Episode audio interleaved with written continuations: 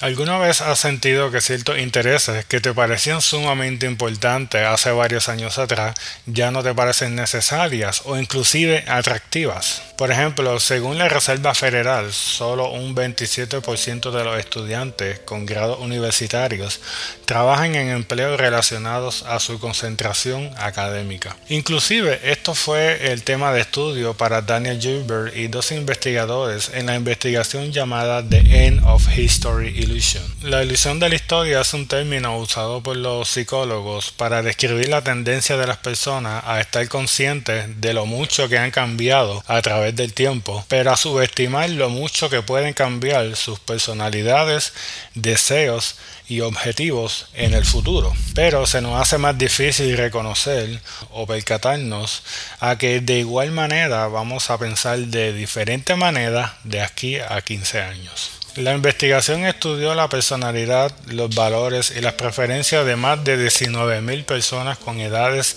entre los 18 y los 68 años. Los investigadores, a través de un cuestionario, preguntaron a los participantes del estudio cuánto habían cambiado en los últimos 10 años. Sin embargo, esto es lo más importante, también recolectó información sobre la predicción de cuánto cambiarían en los próximos 10 años. El estudio encontró que tanto los jóvenes como las personas de mediana edad y las personas mayores creían que habían cambiado mucho en el pasado, pero que cambiarían relativamente poco en el futuro. Esta ilusión del fin de la historia o este sesgo tiene consecuencias prácticas en nuestra existencia. Como bien menciona Morgan Hauser en su libro The Psychology of Money, debemos aceptar la realidad que cambiaremos de opinión en el futuro. Algunos de los trabajadores más miserables que he conocido son personas que se mantienen fieles a una carrera solo porque es el campo que eligieron cuando decidieron la carrera universitaria a los 18 años. ¿Y por qué esto es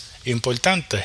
Basado en la investigación por Gilbert, sería razonable aludir que es de suma importancia instruir a los estudiantes en los distintos niveles académicos que aunque es notable percatarnos de los cambios físicos, en muchas instancias es más difícil percatarnos de los cambios a nivel cognitivo.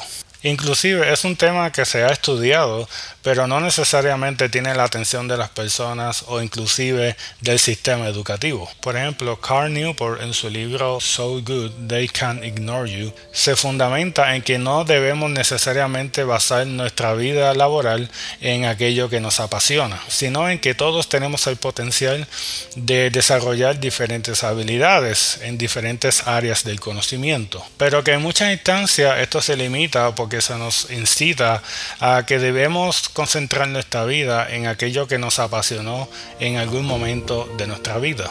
Por tanto, este estudio nos enseña en que si ya no nos gusta trabajar en aquello que nos apasionaba y que le daba sentido a nuestra vida, no se debe ver como algo nocivo, algo malo, sino que se debe visualizar como que estamos en el proceso de encontrar nuevas oportunidades.